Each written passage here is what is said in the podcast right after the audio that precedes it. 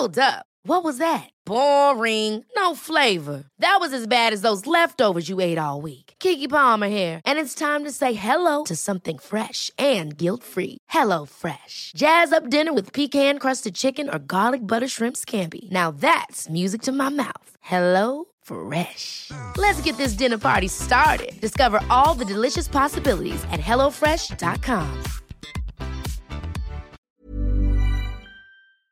Llegamos a la semana 31 de guerra, más de 7 meses de conflicto ya. ¿Y qué nos ha dado esta semana? Pues sí, más conflicto y algunos movimientos políticos y militares sumamente interesantes. Comencemos, como siempre, por lo militar. Continúan produciéndose importantísimos combates. De hecho, las cifras que ambos bandos reportan de bajas enemigas arrojan cifras de bajas altísimas durante esta última semana. Estas cifras no son muy fiables a la hora de saber el número de bajas reales, pero sí nos ayudan a detectar tendencias de cuando los combates se recrudecen. En cuanto a las hostilidades, estas se están produciendo principalmente en la zona de Limán y en el frente de Kharkov. En ambos puntos, los ucranianos ya han hecho lo más difícil, que es cruzar los ríos. En total, Ucrania ha conseguido establecer cuatro cabezas de puente al este de los ríos Oskil cabezas de puente que parecen bastante estables, ya que lejos de ser reducidas, se están expandiendo. Por ello, podemos decir que la defensa natural que suponían estos ríos ya ha sido sobrepasada y los rusos han perdido esta ventaja táctica. Todo esto nos deja en un escenario en el que la situación rusa en Limán cada vez es más comprometida. Si bien es verdad que el ejército ruso resiste como gato panza arriba, los ucranianos poco a poco van rodeando la ciudad. Una ciudad que ahora mismo solo puede recibir suministros por dos pequeñas carreteras o mediante helicópteros. Carreteras que por otra parte son muy peligrosas, ya que se encuentran a tiro de la artillería ucraniana. Por todo ello, mi opinión es que es solo cuestión de tiempo la caída de Liman, y pienso que esta se podría dar a muy corto plazo mientras en Gerson los combates se siguen produciendo, especialmente en forma de intercambios de artillería. Sin embargo, desde hace un par de semanas las posiciones de ambos ejércitos apenas se han modificado. Y como no, tenemos que hablar de la movilización parcial rusa. Como era de esperar, se está respetando bastante la población de las principales ciudades, y son las clases bajas de la población rural, especialmente de zonas de Siberia y el sur de Asia, las que están siendo reclutadas en masa.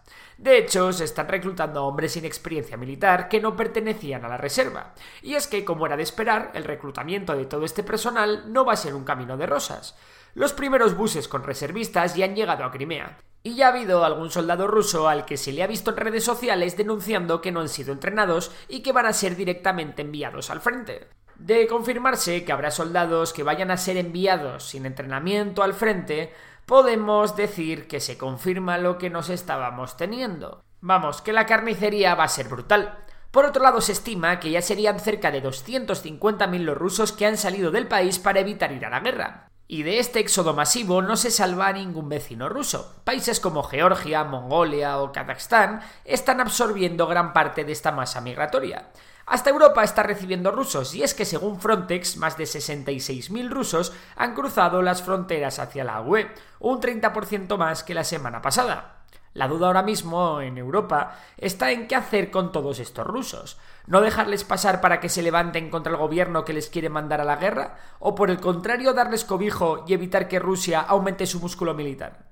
Mientras en algunas zonas de Rusia se han registrado protestas, incidentes o directamente atentados contra la movilización parcial. Estas protestas han sido más generales en la provincia de Dagestán, donde los ánimos están muy pero que muy caldeados y donde la gente no se anda con chiquitas. Por cierto, señoras y señores, ya tenemos los resultados de los referéndums celebrados en las zonas de Ucrania ocupadas por Rusia, unos referéndums que han destacado por sus nulas garantías democráticas.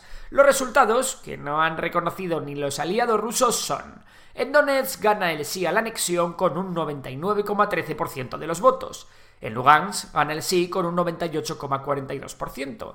En Zaporilla gana el sí con un 93,11% y en Gerson gana el sí con un 87,05%. Tremendos resultados, si no fuera porque son un pucherazo. Por cierto, en todas las zonas han votado más del 60% del censo, un censo que no está claro de dónde se lo han sacado. En los próximos días está previsto que Rusia anuncie la anexión de estos territorios. Y aún hay más. Estados Unidos ha anunciado un nuevo paquete de ayuda militar a Ucrania que incluye, ojo al dato, 18 HIMARS adicionales. Es decir, más del doble que los que Ucrania tiene ya desplegados. Acordaros que con estos GIMARS la han liado pardísima, así que no me quiero imaginar cuando lleguen los nuevos. Pero más allá de Ucrania, la noticia de la semana llega desde el Mar Báltico.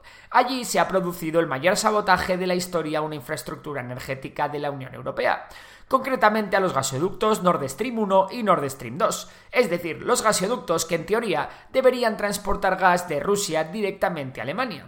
No obstante, el suministro del Nord Stream 1 había sido ya interrumpido por Rusia hacía poco, y el Nord Stream 2 nunca llegó a entrar en funcionamiento. Sin embargo, la pregunta es obligada. ¿Quién está detrás de esto?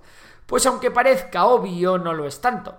Por supuesto que nadie ha reivindicado el ataque, y es posible que nunca sepamos exactamente qué ocurrió. Lo primero que se nos viene a la cabeza es que Rusia pueda estar detrás de este ataque. ¿Y qué gana Rusia atacando sus propias instalaciones? Pues realmente nada, ya que hipoteca una gran baza de sus futuras cartas en caso de que acabe la guerra. Es verdad que si somos honestos hay muy pocas posibilidades de que ambos gasoductos llegaran a bombear gas algún día, así que es posible que Rusia haya hecho esto para advertir a la Unión Europea de que tiene este tipo de capacidades y que hoy es el Nord Stream, pero mañana puede ser el gasoducto que comunica la Unión Europea con Reino Unido o lo que puede ser peor, el gasoducto que conecta Noruega con la Unión Europea, aunque eso sería prácticamente una acción de guerra.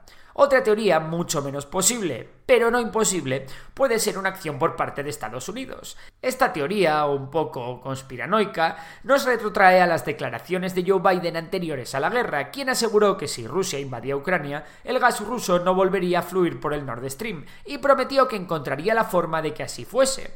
Además, que ya sabemos que todo lo que sea que Rusia continúe desangrándose en la guerra de Ucrania beneficia a los estadounidenses. Y por supuesto que una Unión Europea más enfadada aún con Rusia contribuiría mucho a ello. También una Rusia alejada de Europa puede reportar a Estados Unidos importantes beneficios en forma de ventas de gas natural licuado. En cualquier caso, repito que esta opción es muy improbable y roza la línea de lo conspiranoico. Pero bueno, esto es todo por esta semana. Si te ha gustado el vídeo ya sabes que puedes suscribirte al canal, darle a like y si te gusta la economía seguir a Memorias de Tiburón. También te puedes hacer miembro del canal en el botón unirse, donde puedes disfrutar de un montón de vídeos que aún tengo sin publicar. Por lo demás, nada, un saludo y hasta la próxima.